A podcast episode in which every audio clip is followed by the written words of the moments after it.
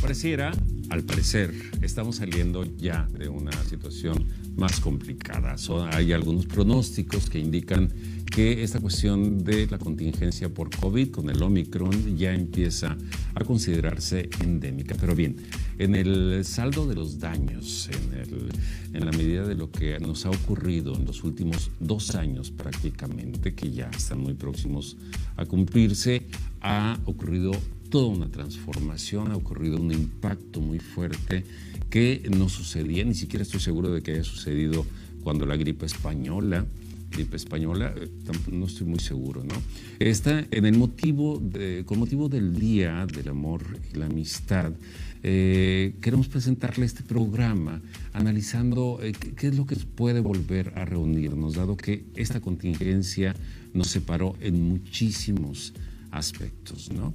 Y eh, esperemos que sea, que sea de provecho para usted, que sea, que nos dé una idea de cómo recuperar ante esta nueva realidad emocional, cómo recuperarnos de esa situación. La nocturna.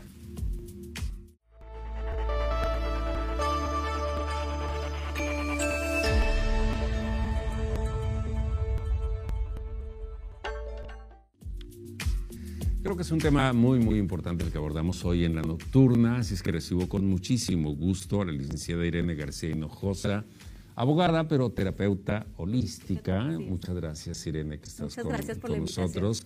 Al doctor Erasmo Saucedo Uribe, psiquiatra, doctor en medicina, eh, maestro de la Facultad de Medicina de posgrado y licenciatura también. También, también, también damos clases en pregrado y posgrado. Y al doctor Rolando Picos Bobit en Bobit. Bobio, Bobio. Bopio. Bobio. Bobio, yo aquí puse mal, ¿no? Eh, filósofo, doctor. Filósofo, sí, profesor en, la Autónoma de Nuevo León. Les agradecemos muchísimo, en nombre de este sistema de radio y televisión de Nuevo León, que estén, que estén con nosotros. Eh, bien, estamos, no sabemos a ciencia cierta si ya estamos fuera de toda esta contingencia que ha impactado al mundo, que detuvo al mundo por eh, espacio, eh, alguna, en algún momento lo detuvo en seco y después lo ha dejado avanzar poco a poco. Pero lo que sí es cierto es que eh, hubo una afectación en, en, las comunidades, ¿no? Así es que no sé si pudiéramos delinear, si pudiéramos darle forma alguna idea de cómo está eh, el espectro emocional, claro, en términos generales, de lo que ha vivido una, pues, el mundo entero, pero en particular nuestras comunidades eh, por esta situación del eh, COVID-19. Este, pues yo creo, en principio, perdón, siempre tomo Adelante, no, no, adelante, este, doctor Orlando. Que, que, hay sí una, una transformación profunda de las subjetividades que hay evidentemente un impacto negativo en muchos sentidos, quizás en algunos otros sentidos positivo, pero creo que lo que ha generado es una serie de, fenómenos que afloran como pues, la desesperación, angustia en principio, incertidumbre, todo, digamos, la, carga emocional que conlleva eh, gestionar las pérdidas, ¿no? En principio, ¿no? Eh, la sensación de aislamiento, la distancia con el otro, ¿no? Este, en el caso de los que somos profesores, pues eso también nos ha, nos ha pegado bastante, ¿no? Y también a nuestros alumnos, ¿no? Porque de alguna manera el hecho de vincularse a la otra persona, pues va conformando aquello que nosotros somos. Y cuando la otra persona, pues no está o está lejos, está mediada por una pantalla, pues el proceso se configura de, de otra forma, ¿no? Yo creo que sí, evidentemente hemos cambiado como, como seres humanos, aunque esta situación de la pandemia pues, no es la primera vez que nos sucede, es una gran crisis, o sea, es la consecuencia de una serie de cuestiones que ya veníamos arrastrando, ¿no? De crisis que ya veníamos arrastrando.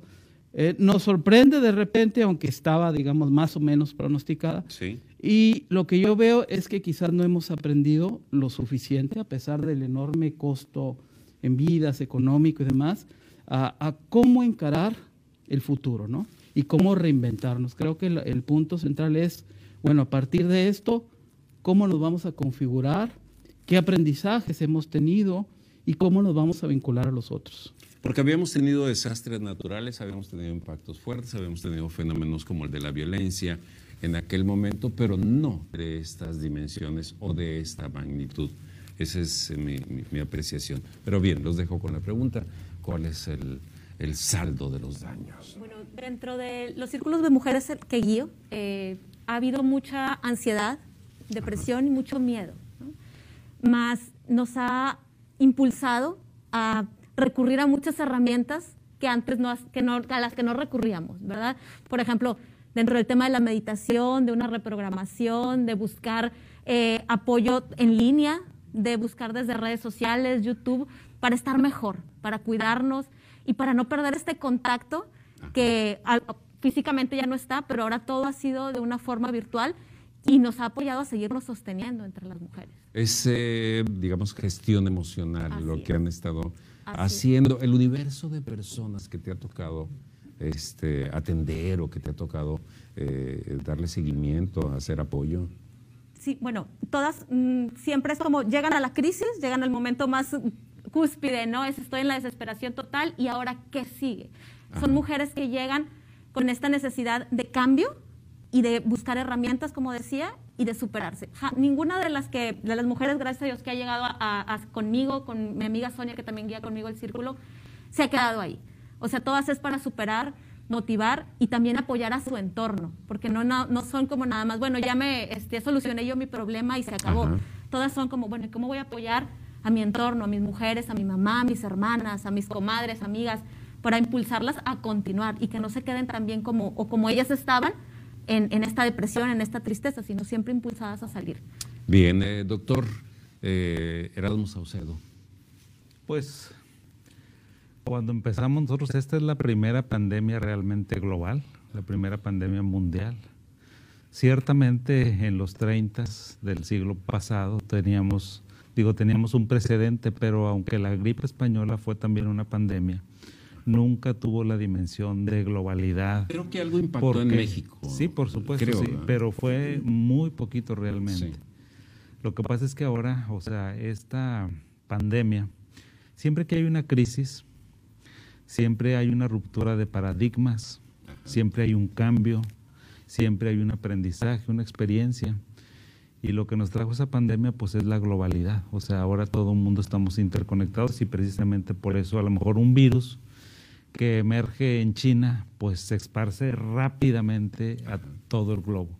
Lo que nunca, nunca en la historia de la humanidad había sucedido. Sí, no, eh, durante... Entonces estamos en un periodo, ciertamente, como decías, donde es la primera vez, o sea, ninguna generación había tenido un cambio en su estilo de vida tan disruptivo, tan importante como este. Y evidentemente, pues que es una experiencia que creo que todavía no alcanzamos a temperar. ¿Cuál es el impacto que va a tener? O sea, ya sabemos en lo inmediato, digo, los que nos dedicamos a la salud mental, eso lo vemos, pero en el pan de cada día. La, la estadística siempre es una ciencia que nos ayuda a ver más allá de lo que el ser humano o de lo que en nuestra inmediatez podemos observar. La apreciación inmediata. La apreciación inmediata, o sea, entonces la estadística nos habla como la ansiedad, la depresión, el insomnio, el alcoholismo, la violencia intrafamiliar, que es un tema que casi no se toca, tiene que ver con esta nueva manera de relacionarnos, o sea, de que se relacionó el ser humano y entonces se rompe, o sea, nosotros somos personas que necesitamos vernos a los ojos, que necesitamos saludarnos, necesitamos el abrazo, somos seres sociales. Nosotros somos una especie tan, tan débil en comparación con el resto de las especies que precisamente nuestra fortaleza radica en la socialización. Perdimos eso y pues somos un barco a la deriva completamente en lo emocional. Entonces eh, ha impactado de manera muy profunda en, áreas como la depresión, las relaciones de pareja, la expresión eh, amorosa, la expresión sentimental, en los niños, cómo se relacionan los niños, cómo se relacionan los adolescentes. Realmente, si vemos todas las etapas de la vida, se ha impactado de manera diferente. Sí, por supuesto. O sea, a lo mejor si hablamos de unas personas de mi generación, se impactaron completamente diferente a un niño que iba a ingresar apenas a primaria, donde la eh, socialización es fundamental. El niño no va a adquirir tanto conocimiento todavía técnico y teórico, va a aprender a relacionarse con los demás. Entonces tenemos ahí un problema terrible. Por eso les digo que yo creo que el impacto no lo hemos, eh, lo vamos a ver eh, en esta generación que va a quedar marcada, pero yo creo que vamos a ir viendo los estragos de esta pandemia, de este aislamiento social en unos 15, 20 años, que lo estamos viendo desde ahorita. ¿Qué debemos asumir como sociedad? Que estamos en una, que ya regresamos a la normalidad, que debemos adaptarnos a una nueva normalidad eh, este principio de Darwin, de no sobrevive la especie más fuerte ni la más inteligente, sino la que sabe la que adaptarse. ¿En qué momento estamos? Yo creo que estamos en el momento de la conciencia de la fragilidad. Es decir, apenas estamos... Estamos, estamos en eso, ¿no? Asumiendo eso y la necesidad, como decía el doctor, pues de vincularnos y de vincularnos de nuevas formas, de formas más creativas, más solidarias, ¿no? De ver un poco al pasado, ¿no? ¿Qué es lo que ha sucedido y por qué hemos llegado aquí y cómo hacer frente, ¿no? Digo, después de, una crisis, cualquier crisis, crisis personal, este, social, pues hay que ver hacia adelante, pero el asunto es, ¿qué voy a hacer? ¿Qué voy a hacer? Para saber qué voy a hacer, tengo que tener muy en claro qué es lo que ha pasado. Como dice el doctor, apenas estamos empezando a ver algunas consecuencias. No solamente son educativas, sino son emocionales, son en otros sentidos, ¿no? Pero también tenemos que ir planeando, bueno, cómo nos vamos a configurar como sociedad, qué nuevo tipo de pacto vamos a llevar a cabo, qué tenemos que transformar, qué tenemos que cambiar de nosotros.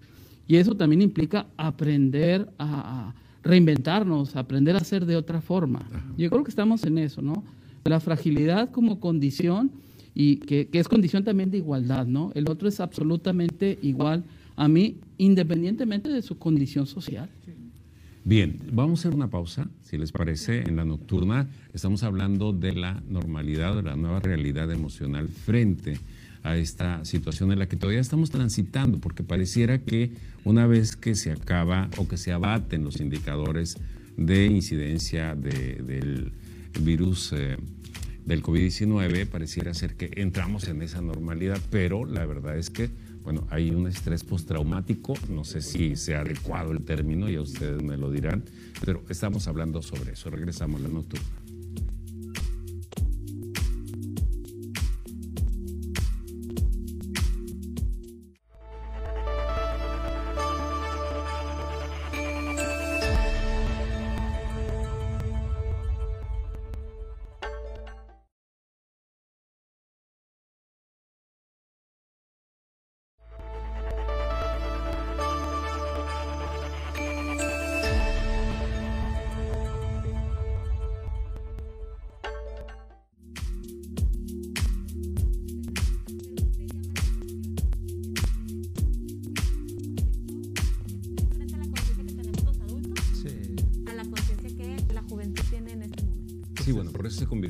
Después de las eh, después de que se empezaron a dar los primeros indicadores de, las afectaciones por COVID-19, que eran los adultos mayores, después empezó este tema de los jóvenes, ¿no? Que viene el confinamiento y, eh, bueno, de alguna manera este, este primer susto de aquel marzo de 2020 eh, hizo que sí se resguardaran, pero posteriormente pues dieron, no, ya para, julio del 2020 ya, se les había acabado y estaban desesperadísimos los chavos y ya se iban de fiesta y se iban a los antros y todo.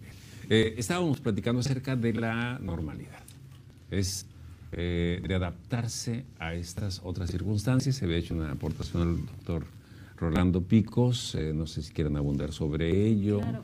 En esta nueva normalidad es bueno, todo esto, esta nueva adaptación, ¿no? Pero el crear nuevos vínculos desde lo virtual ha sido increíble. ¿sí? Yo tengo grupos, eh, de, en grupos de meditación, en estos círculos de mujeres que te menciono ahora, de manera virtual. Y ha sido increíble cómo las mujeres conectan unas con otras simplemente viéndose desde una pantalla. Desde compartiendo sus emociones, sus sensaciones, las vivencias que están teniendo lo que están sanando y lo que están compartiendo para que la otra se sienta mejor. Entonces, esta forma de vincularnos ahora desde con la herramienta de la tecnología, creo que ha sido algo que también nos ha apoyado mucho. Irene, ¿y es suficiente? Es decir, la tecnología da para esa fraternización eh, necesaria entre los seres ah, humanos. No sé si la palabra sea suficiente, pero ha podido contener a muchísimas personas en esta, en esta pandemia, muchísimas. O sea, desde el grado en donde yo me encontraba sola y solo hablaba con mis hijos, muchas mujeres están en esta condición, ah, sabes que por fin puedo hablar con un adulto que me entiende, que me comprende, o que de pronto ya el WhatsApp, por ejemplo, también ya es mi herramienta básica para comunicarme con las personas que quiero. Entonces, ha sido esa adaptación y ha sido una evolución también como en este, en este aspecto. Bueno, pues ahorita platicamos acerca de si nos ha acercado más la tecnología o nos ha, pues o, ha entrado solamente a remediar una situación eh, de, pues, como esta. Pues es que ahora sí que como decía mi abuelo, de lo perdido lo encontrado. Lo encontrado. Así es.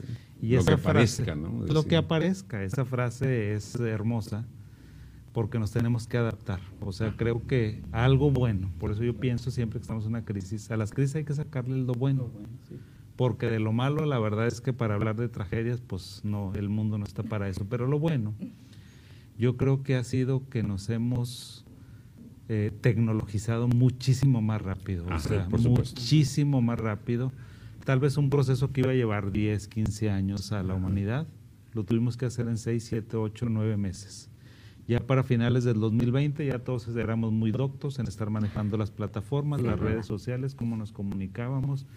Estábamos aprendiendo un nuevo, un nuevo lenguaje que tarde que temprano, tal vez en el 2020 o en el 2040, lo íbamos a tener que aprender. Incluso en el medio INSI, eh, que llaman los psicólogos eh, y psiquiatras, mucha de la consulta se dio a distancia. Muchísima, todo. O sea, nosotros, por ejemplo, que manejamos un hospital psiquiátrico, uno de los más grandes y más importantes del norte de la República, pues como se han de imaginar, no lo podíamos cerrar.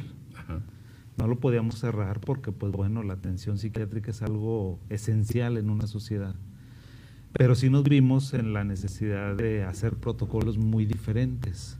Antes tal vez internábamos muchos pacientes y ahora internamos los únicos que prácticamente si no lo internas, quién sabe si lo vuelvas a ver el día de mañana. Así estábamos.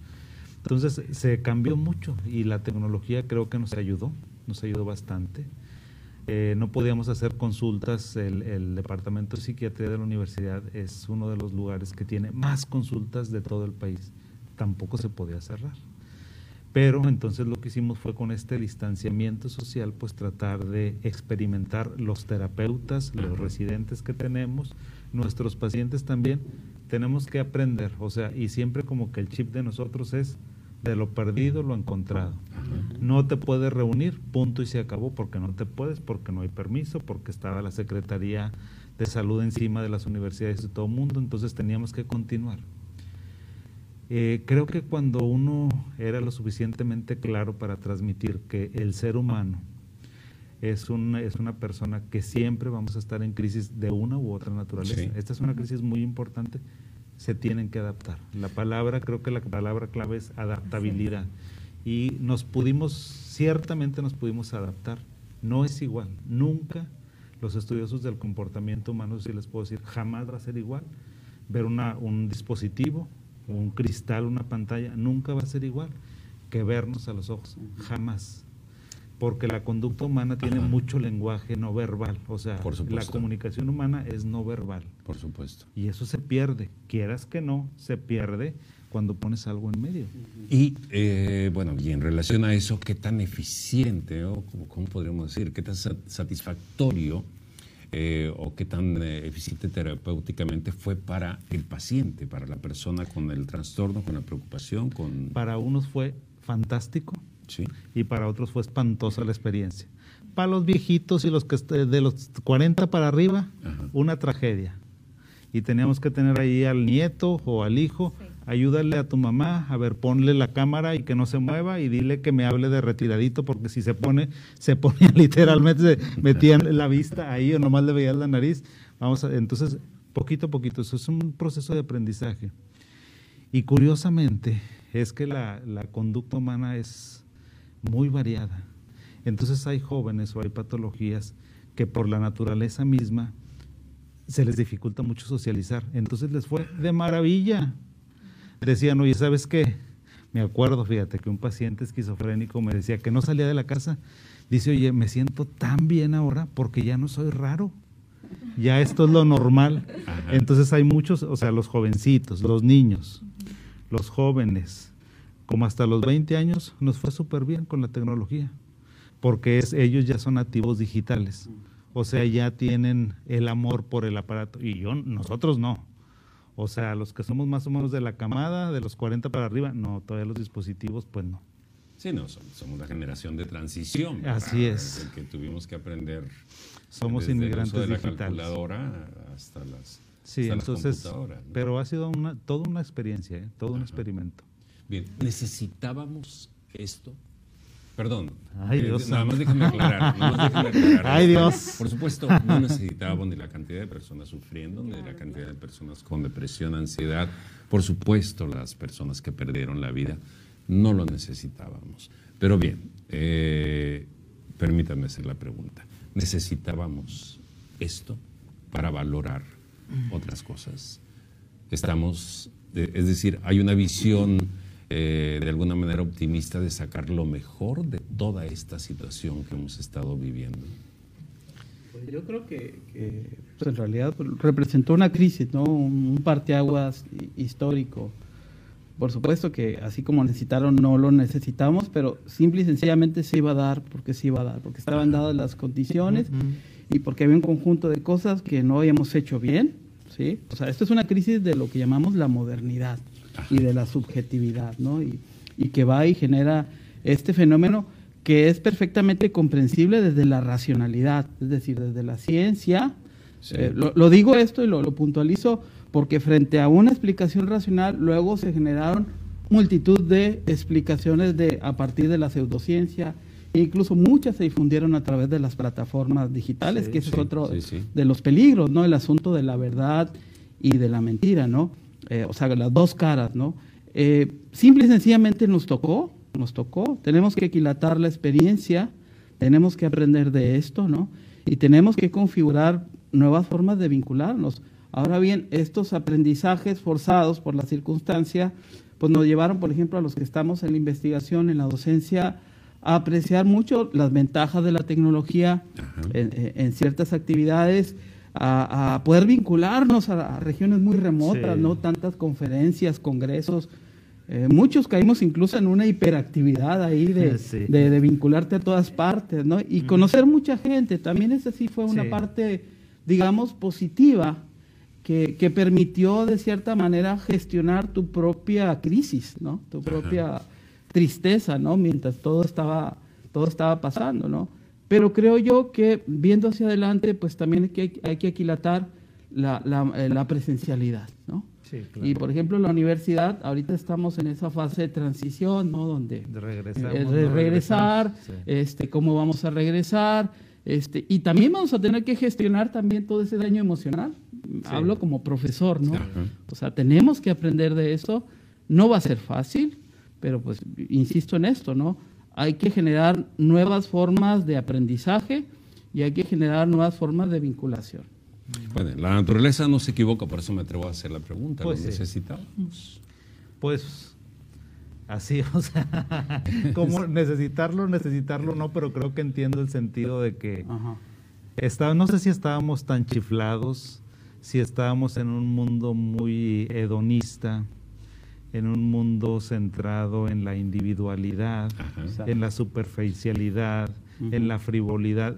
Desde esta perspectiva, tal vez no lo necesitábamos ni lo merecíamos, pero sucedió y yo estoy de acuerdo con el doctor de que, bueno, la Organización Mundial de la Salud, cuando apareció esta pandemia, nos dice que ahora somos tantos seres humanos en el mundo que por este el aglutinamiento que tenemos no va a ser ni la primera ni la última pandemia. O sea, ¿por qué?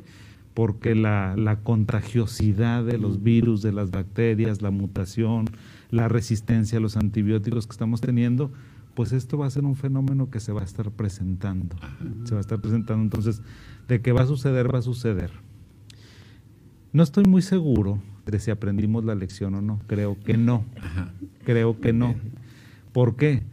Pues porque es, es, lo que te digo, generalmente cuando tenemos una crisis, la verdad es que la psique humana no es tan adaptable tan rápidamente. O sea, eh, precisamente por eso somos una especie tan débil, porque nos tardamos mucho tiempo en adaptarnos, en tener una verdadera conciencia. Sí.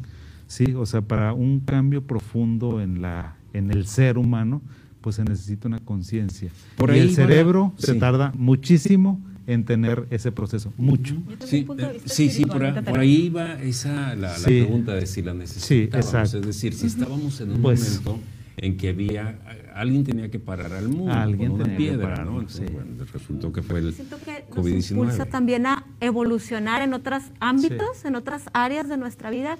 Pero si nos vamos a este ámbito como espiritual y todo esto, te obliga a ir hacia adentro, te obliga a parar totalmente y a resolver lo que no, te, no habías resuelto en mucho tiempo. ¿no? Por ejemplo, si una relación de pareja estaba por quebrarse o ya no, ya había muchas situaciones, pues en encerrarte con esa pareja y ver realmente lo que sientes cuando estás ahí todo el tiempo, detona, ¿no? Como también detona- detonaron también mucho el apoyo, el acompañamiento, el- la unión de pareja. Yo, por ejemplo, descansé de tanta vuelta con mis hijos. O sea, era una cosa impresionante. Me obligó a parar y entonces ahora convivimos, comemos, platicamos, hicimos cosas que jamás habíamos hecho porque nos pasábamos de la escuela, la clase, la otra clase, la tarea y todo era correr, correr, correr. El día que nos paran, evolucionó, en mi caso, la relación con mis hijos y con mi familia, ¿no? porque yo me vi en la necesidad de ir a vivir con mis padres, eh, porque pues estaba sola con mis hijos en un departamento pequeño. Dijo, no, pues nos vamos, yo soy de Montemorelos. Ajá. Y entonces nuestra familia fue una evolución de unión muy diferente a la que yo hubiera esperado. Pues yo sí. decía, no, el conflicto y mucha gente. Entonces fue en este amor, en esta contención, en este escucharnos, en este convivir ahora los nietos con, con los abuelos.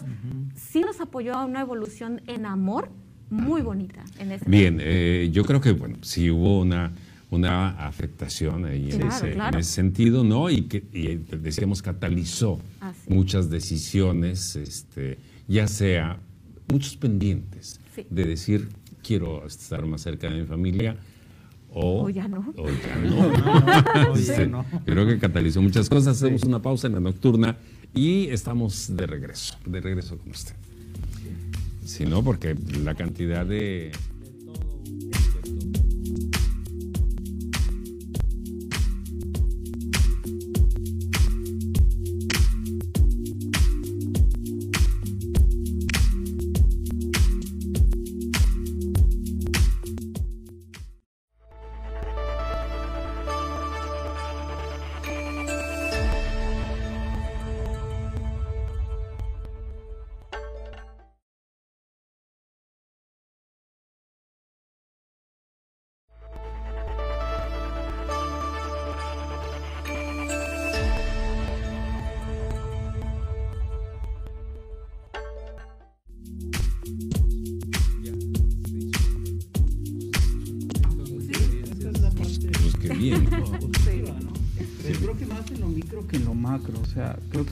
más hemos evolucionado así a nivel de A nivel, familia que a nivel de sociedad. Ya, pues, sí. Bien, yo quisiera retomar esta, eh, esta frase, este término o concepto que envió, que lanzó el doctor Orlando Picos, de gestionar una idea de comunidad, una nueva idea de comunidad ante esta situación que no va a terminar, como lo decíamos hace rato, hoy porque nos digan, oficialmente ya no usan el, El cubrebocas, ¿no? sí. No va a terminar ahí. Hay, Pues no. eh, hay una afectación dentro de la comunidad, ¿no? Entonces, a partir de ahí, y si hemos aprendido la lección, que según el doctor Erasmo habría que ponerlo un tanto No, en duda, Sí, en duda, sí, no, sí. en duda, este, bien, eh, gestionar una nueva idea de comunidad.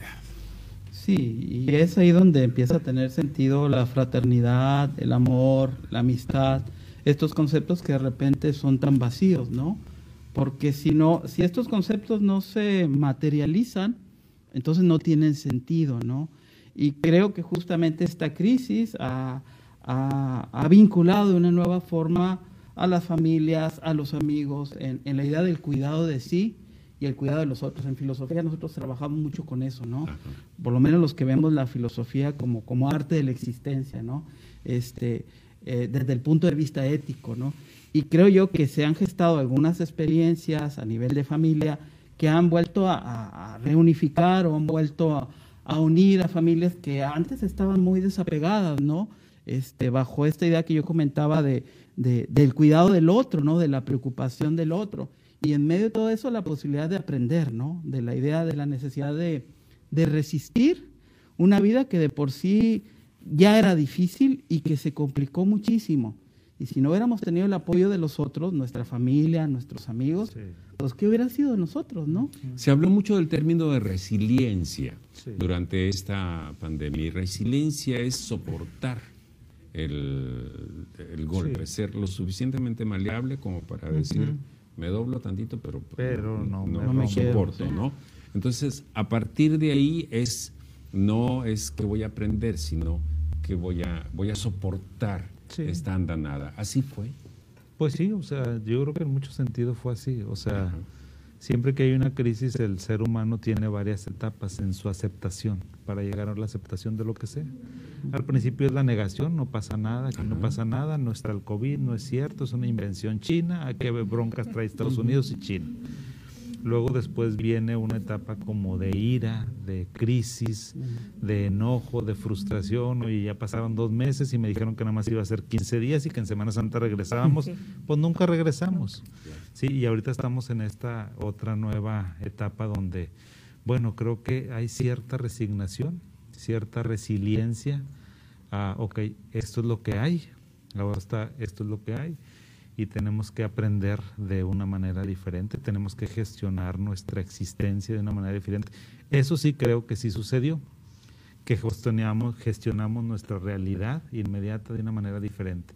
Lo si aprendimos o no, eso yo soy escéptico eh, realmente, pero sí gestionamos de manera diferente, porque ahora ya no podíamos ir con los amigos, ya no había fiestas, ya no estaban las carnitas asadas, pero regresó creo que la esencia de la familia. O sea, el sábado, domingo, viernes ya andabas planeando a ver qué hacías con tu hijo, con tu hija, cosa que eso era inimaginable antes de la pandemia porque el huerco pues tenía sus amigos y se iba y a los viernesitos ya no contabas con ellos. Y el adulto también. Y el adulto también, o sea que se va y que pues con los amigos y que la fiestecita y que los compadres y todo, pero la familia nunca estaba. Y ahora está, estuvo, tuvo que estar, tuvo que ayudarse, tuvo que apoyarse, tuvo que aprender de la fragilidad lo que aprendimos mucho es que no somos invencibles, que no somos así los que no somos los dioses todopoderosos que creemos, ¿verdad? O sea, no. Una cosa que ni siquiera ves te va a matar, seas rico, pobre, inteligente, te dediques a lo que te dediques, tengas los grados académicos que tengas, todos somos iguales. Entonces creo que el COVID, más o menos, si hizo... Fue muy democrático. Muy democrático, más que lo que ha hecho un personaje de triste memoria. Sí. este, lo ha democratizado mucho México. Esto es lo que realmente ha democratizado. Todos hablamos el mismo lenguaje, todos tenemos el mismo dolor, perdimos una persona que no pudimos ir a despedir, este, ya no vamos a reuniones. Entonces, hay cosas esenciales del ser humano que comparten todos los estratos sociales y eso sí se aprendió y eso sí se democratizó. ¿Así lo sientes, Irene, también? Yo siento que hemos aprendido a también a ser más empáticos sí, mucho con más. todas las personas. Con, ¿sí? con todos. O sea, desde que a lo mejor antes me caía muy mal la comadre, la vecina, o sea, la amiga, y ahora ya decías, oye, ah. perdió un ser querido, o sea, y me siento igual, y entonces, ¿cómo te apoyo? Y ya estas barreras que había de envidias, de esas cosas, se desvanecieron totalmente, ¿no? Y ahora están la, eh, yo creo que todas las personas, yo veo, digo, muchas mujeres más al servicio. Y es increíble cómo te apoyo. Yo viví esto, ¿cómo te apoyo? Yo estoy así, ¿cómo te apoyo? ¿Cómo, si esta herramienta y mira esta otra? Y ahorita que si los aceites esenciales y que la meditación y mira esta comida es bien buena y todo esto para que estemos más saludables, para que te sientas mejor físicamente. Entonces, sí, ha, sí se ha movido mucho y la evolución como dentro de esta pues, ¿cómo le puedo decir? Eh, hermandad eh, ha sido muy grande. Eh, ah, nos había ocurrido que ante los sismos, por ejemplo, en la Ciudad de México, los huracanes aquí en el 88 y el posterior... Del 2010, creo, por ahí, sí. el, Alex, surgía la solidaridad. Ahí eran momentos de crisis, si se quiere, eran impactos muy fuertes, pero muy breves, no, no de la extensión de este, y ahí surgía la, eh, la fraternidad, la capacidad de cooperación, el colaborativismo y demás. Pero este vino en condiciones distintas, es decir, este vino a afectarnos emocionalmente y a decirnos, este, a ver, cuidadito con lo que estás haciendo. Eh, entonces, no sé si, si toda esta mirada optimista, que me parece muy buena, eh, realmente así ocurrió. Eh, yo, yo quisiera abonar, pero la otra tesis, la tesis pesimista. Porque, bueno, si algo ha caracterizado el siglo XX y el siglo XXI es la fragilidad y la violencia, ¿sí? como, una, como una constante. Y aún en medio de todo esto que nos ha pasado, seguimos teniendo actitudes muy irracionales, todas las violencias que se desataron en la pandemia, incluso de los familiares de enfermos, por ejemplo, agresiones a los médicos, o la prevalencia de, de los antivacunas, ¿no? Y todos estos movimientos que, que, han generado, ¿no? Todo el impacto que tienen, impacto político, ¿no? O sea, eh, creo que no hemos aprendido muchas cosas que debimos haber aprendido. Es decir, realmente somos suficientemente solidarios, realmente somos suficientemente empáticos. O sea, ahí yo un poco diría, bueno, en parte sí, pero no totalmente, porque el ser humano, no sé, el doctor nos podrá decir, tiende a olvidar muy rápido. Será como una especie de mecanismo de defensa y vuelvo a, vuelvo a la evasión, vuelvo a mi individualismo, este, vuelvo a mi egoísmo. Y el, el, problema más, más difícil, creo yo, a veces manejo esto un poco con mis alumnos, es vete al espejo, sin nada más que tú enfrente, ¿no? Eso fue lo que nos pasó en la pandemia, de repente, o sea, estamos ahí totalmente aislados y enfrente al espejo. Y cuando nos vemos frente al espejo, a veces podemos encontrar cosas que no nos gustan mucho, ¿no? Y el asunto es, ¿cómo las vas a gestionar? ¿Cómo, ¿Qué vas a hacer a partir de eso? Qué bueno que tuvo la, la posibilidad de ese apoyo, de esa solidaridad. Muchos no lo tuvieron, muchos no lo tienen todavía también. Hay, que puntualizarlo, ¿no? Por eso decía yo, pues tenemos que eh, volver a aprender muchas cosas, ¿no? Y volver a, pensar en términos de, de lo global, volver a pensar en términos de esa fragilidad que hemos estado aquí eh, señalando, ¿no? En todas las intervenciones, ¿no? Y eso creo que es, eso es pensar en el amor, eso es pensar en la amistad, ¿no? Bien. Pensemos que eh, en las experiencias que tuvimos en nuestro entorno eh, se dan estas buenas posibilidades, se dan estas buenas prácticas y que hubo acercamiento familiar y demás. Pero ahora pensemos en lo que ocurrió eh, no de manera positiva, ¿no? De lo que ocurrió. Vamos, pensemos en la recuperación de la sociedad o en la recuperación de las personas en la colectividad. Pensemos en ello un momentito y eh, cuál sería una ruta adecuada. Los niños, el regreso a la escuela, los adolescentes los, eh, los eh, que ya estamos maduros, que también cuentan los años y el papel de rollo se va más rápido al final. Entonces, este, es cierto, se va rapidísimo. Entonces ya nos quitaron dos cuadritos del papel de rollo. sí, bueno, no quise mencionarlo así, pero, no, se me ocurrió eso, ¿no? Sí, es, es cierto, es hermoso. Pues bueno, yo creo que los, los que tenemos más experiencia, tenemos que enseñarles a los muchachos y a los niños cómo socializar, qué es socializar.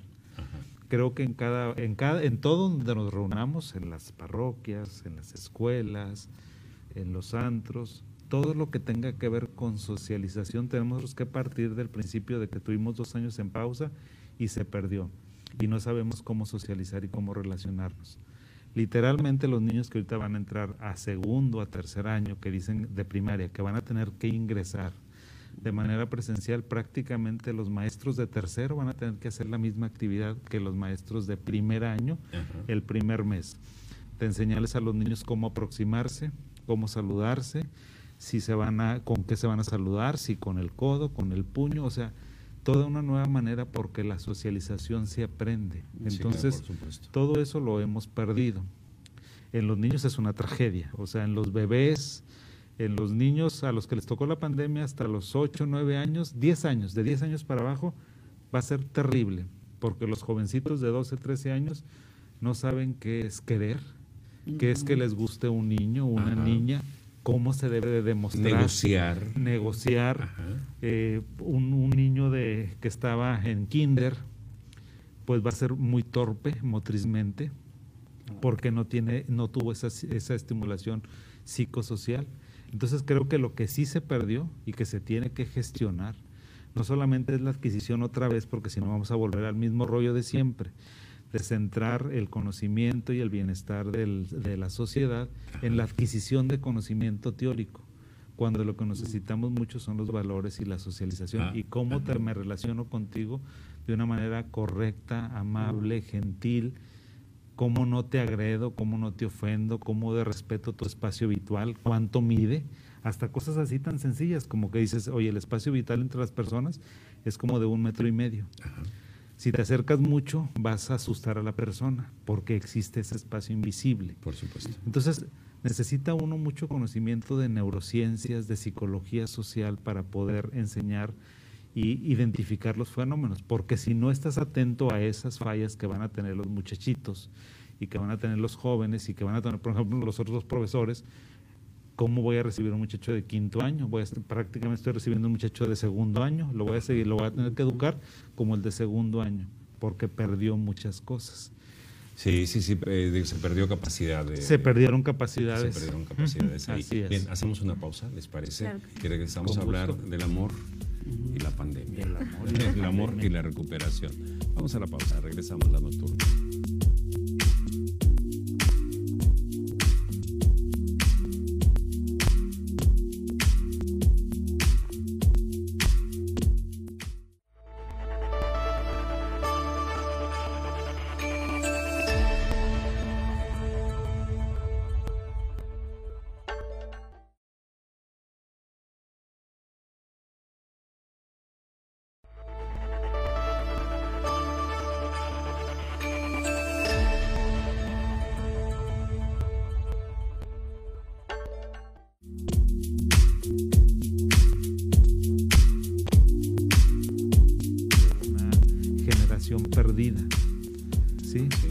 Claro, por supuesto, porque verdaderamente son niños que se interrumpió mucho su proceso de socialización. Es decir, si estratégicamente queremos recuperar a una sociedad o a una comunidad, o a Nuevo León o a la zona metropolitana, eh, como queramos, ¿no? Eh, eh, debíamos estar pensando en las edades menores. Sí, en las edades menores, o sea, creo que se deben de diseñar programas para cada edad. Y a lo mejor yo lo veo de esta manera, los niños chiquititos van a necesitar una ayuda de este tamaño. ¿Sí? Los de 40 años, de 50 para arriba, una ayuda muy chiquita. Los de 20, 30 más o menos. Interesante. Los de 20 a 10, mucha. ¿Por qué? ¿Por qué? Porque es donde empiezas a, el enamoramiento, Sí.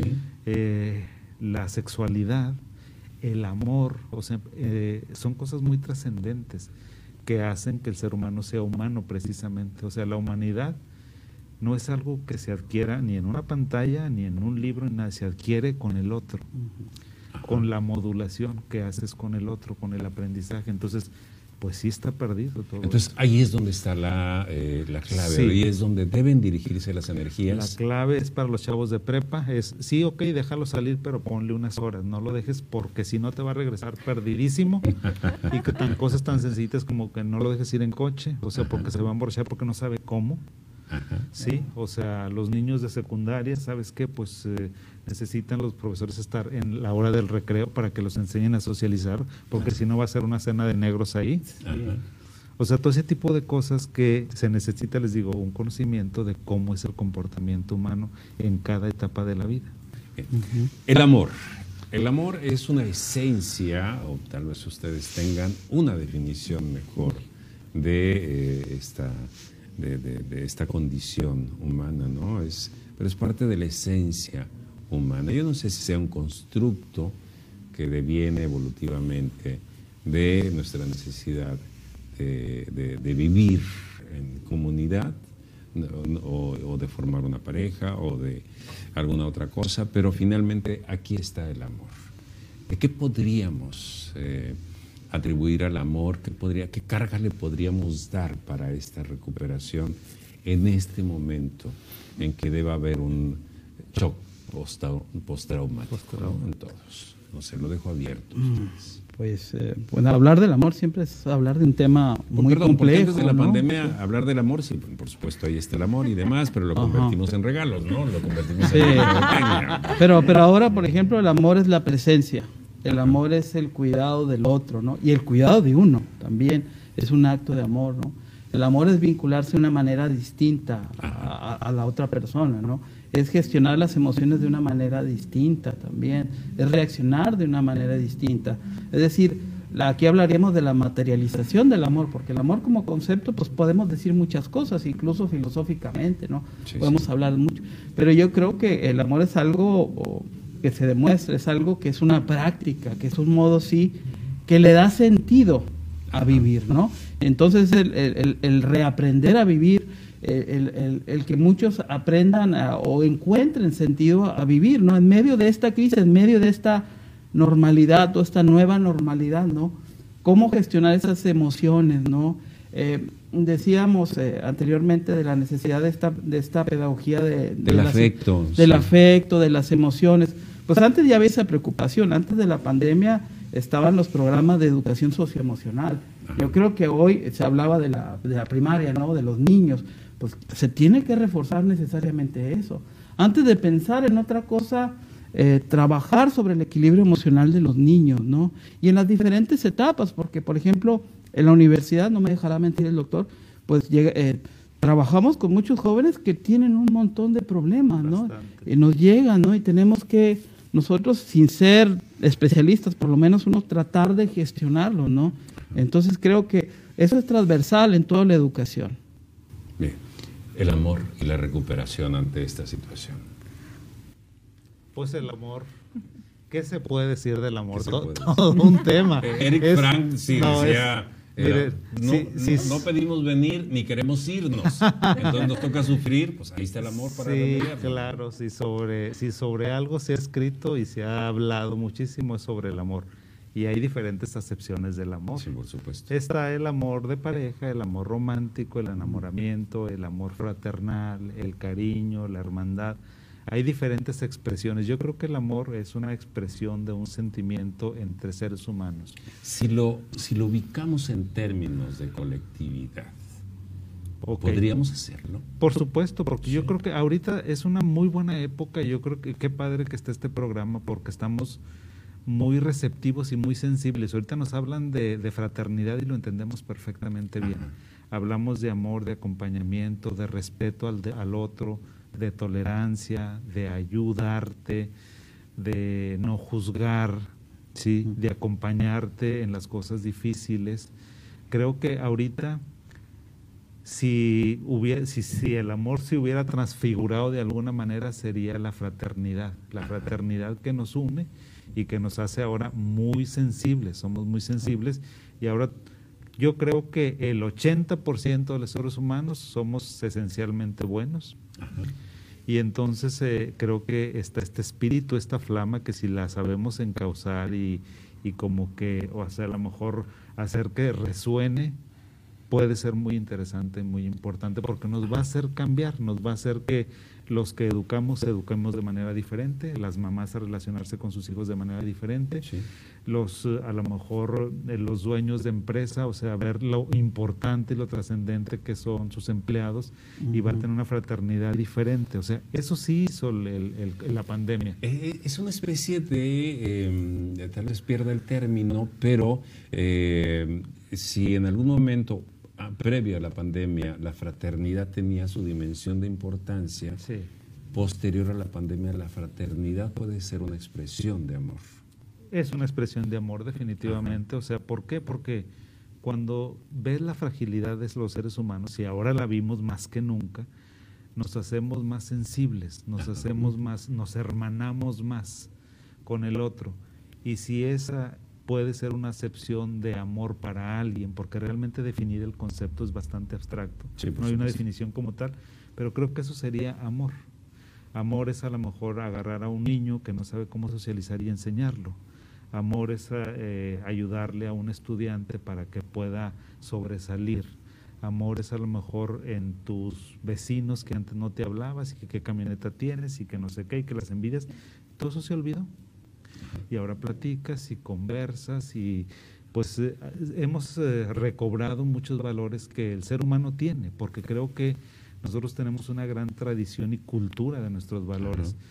Pero la verdad es que luchar contra la mercadotecnia y luchar contra toda la bomba y las redes sociales que te dicen cómprate el celular más fregón y el que trae el carro y las garras mejores, o sea, y todo eso van, fueron, este, yo creo que cubriendo la esencia humana que ahora, pero sale, o sea, ahora tú ves una persona y las personas brillan, o sea, tienen una esencia diferente te relaciones diferente con la gente. Qué bonita apreciación, doctor. Sí, o sea, te, o sea, te da gusto. ¿A poco no que ahora ves a una persona y dices, ah, ya tenía ganas de verte o no sé, como que el corazón así se te sale porque dices, quiero verlos, o sea, ahora me doy cuenta de lo importante que eres para mí. Que yo no pensaba que fueras tan importante, pensaba que era Juan Camané y resulta que no. Sí, sí, una eh, valoración. Sí, es que no, no, no hay amor, no puede haber amor si, si no hay ética. Es decir, es una, nueva forma de vincularte, de, reconocer a, la otra persona, ¿no? De reconocer Lo habíamos banalizado. Sí, habíamos banalizado, individualizado, mitificado. El amor tiene muchos mitos, el amor romántico para empezar, ¿no? Este, y, y bueno, creo que muchas cosas, muchas cuestiones sobre el amor se están justamente cuestionando, valga la redundancia, ¿no? el mito del amor romántico, por ejemplo, ¿no? Sí, no, el amor de Hollywood, ¿no? Eh, sí, de las películas mexicanas. Entonces, bueno, hoy, hoy vemos que hay nuevas formas de, vincularse, ¿no? Nuevas formas de pensar el amor, porque el amor es creación, o sea, es creatividad, ¿no? Es un amor a la vida, pues es ceros, ¿no? El amor es ceros en el sentido más amplio del término y no lo puedes limitar a la sexualidad o al sentido de posesión al sentido de la individualidad, ¿no? Es algo mucho más trascendente, ni siquiera una religión tampoco. Bien, licenciada Irene García. Claro. Pues mira, para mí el amor es una vibración energética, ¿no? Es, es, algo que es una energía poderosa, es un, un, sentimiento que nos trae una expansión, nos trae crecimiento, nos trae eh, apoyo, como lo decía ya, fraternal, hacia todo, ¿no? Y obviamente, pues cuando ya hay esta, cada quien, cada una de las personas tenemos una frecuencia y cuando tenemos una frecuencia similar, estas energías se complementan y el amor crece, ¿no? Entonces, este crecimiento no, no estás hablando de la relación de pareja. No, no, no. estás hablando, hablando en general. claro que en la relación de pareja el amor crece y puede desarrollar cosas maravillosas desde un amor, como te digo, de una frecuencia, no desde la conveniencia y el contrato y todo esto, ¿verdad? Pero así es como conectamos con las personas, con esta frecuencia, con esta energía. Cuando yo veo a alguien que se quiere y que transmite ese amor, yo conecto con esa persona, ¿no? Que me sonríe, que me vea los ojos, que me dice, por ejemplo, un guardia que me recibe, buenos días, señora, ¿cómo está? Pásale. Oye, está transmitiendo una energía de amor, de agradecimiento, eh, de servicio y entonces estas conexiones se dan de una forma diferente, pero desde este, para mí desde el punto de vista energético es una vibración energética que se expande. ¿Y estás de acuerdo con esta visión de que esta, em, esta destrucción del hombre como la especie dominante, porque ahora fue el virus la especie dominante, ¿no? Este, eh, ¿Estás de acuerdo con, con, que nos sensibilizó? Totalmente. ¿Sí? Totalmente ha sido una expresión también más grande. O sea, sí entiendo todo el, punto también fatalista, la violencia y todo esto, pero sí, eh, tal vez si antes a lo mejor no éramos conscientes de este amor, no lo hemos, eh, lo hemos visto también. Es que nos hizo el, virus, si no nos mató, nos hizo súper sensibles. O sea, ahora tenemos la sensibilidad a flor de piel. Todos los sentimientos, o sea, los buenos y los malos también. O sea, todos los sentimientos están a flor de piel por, por esta pues por esto que nos pasó, que todavía no terminamos como de procesar en nuestra psique emocional exactamente qué es, qué va a ser y qué será. Porque por eso yo soy muy escéptico de que, oye, ¿va a cambiar? Pues quién sabe, porque la vida se mueve con una velocidad tan impresionante que no sabemos todavía, o sea, necesitan hacerse muchos estudios sociológicos, teóricos, éticos, para ver cuál es el impacto profundo, o sea, cuál es la huella que va a dejar en toda nuestra evolución este, eh, psicológica. Perdón, yo agregaría a todo esto que se está diciendo, aparte que tenemos que salir de nosotros como especie. Si verdaderamente vamos a hablar de amor, tenemos que hablar de la naturaleza. Pues tenemos que salir de lo antropocéntrico, porque tenemos que entender que la Tierra es un organismo vivo, es decir, que, que tenemos, que convivimos con otros animales como nosotros, que somos parte de la naturaleza. Lo que hoy vivimos es parte de la ruptura de ese orden natural, ¿no? No somos algo distinto. Y yo creo que, bueno, hay muchas propuestas también por ahí, ¿no? De que tenemos que retomar la paz, pero en el sentido del equilibrio. No solamente pensando en nosotros, ¿sí? O sea, no nos vamos a salvar como especie si no salvamos el conjunto de todo lo que habitamos, de todos los organismos con los que convivimos. Y seguramente cambiar mucho de nuestras formas de vincularnos con los animales no racionales, ¿no? Con las formas y las violencias que hemos ejercido también con ellos. Sí, ¿no? Y prácticas que han sido nocivas de manera colectiva, ¿no? O bueno, este individualismo en el que ya estábamos tan instalados, está carrera descarnada a la que nos había sometido el sistema. Esperemos, porque todavía no se puede confirmar, como bien lo dice el doctor, esperemos que en, el, en, la medición del impacto profundo que pueda ocurrir en 10 años tal vez, ya que se dé se dé eh, un diagnóstico de qué nos pasó. De qué nos pasó. Este, ya no en el sentido médico, sino en el sentido social, en ese momento sabremos qué ocurrió. Quiero agradecerles mucho, licenciada Irene García Hinojosa, Muchas gracias. holística. Muchísimas, muchísimas gracias que estuviste con nosotros, doctor Erasmo Saucedo. Encantado. Muchas, muchas, gracias, por permitirme compartir con estas personalidades. No, gracias. Qué amable, qué amable. Doctor Rolando Picos, muchas gracias. Muchas, gracias, por tu invitación, Gerardo. Sí, y este, usted, muchas gracias que estuvo, que estuvo con nosotros analizando sí el tema del amor, pero como este sustento que le puede dar una recuperación a una situación tan difícil, tan amplia, tan profunda como fue el COVID o como está siendo todavía el COVID-19. Gracias.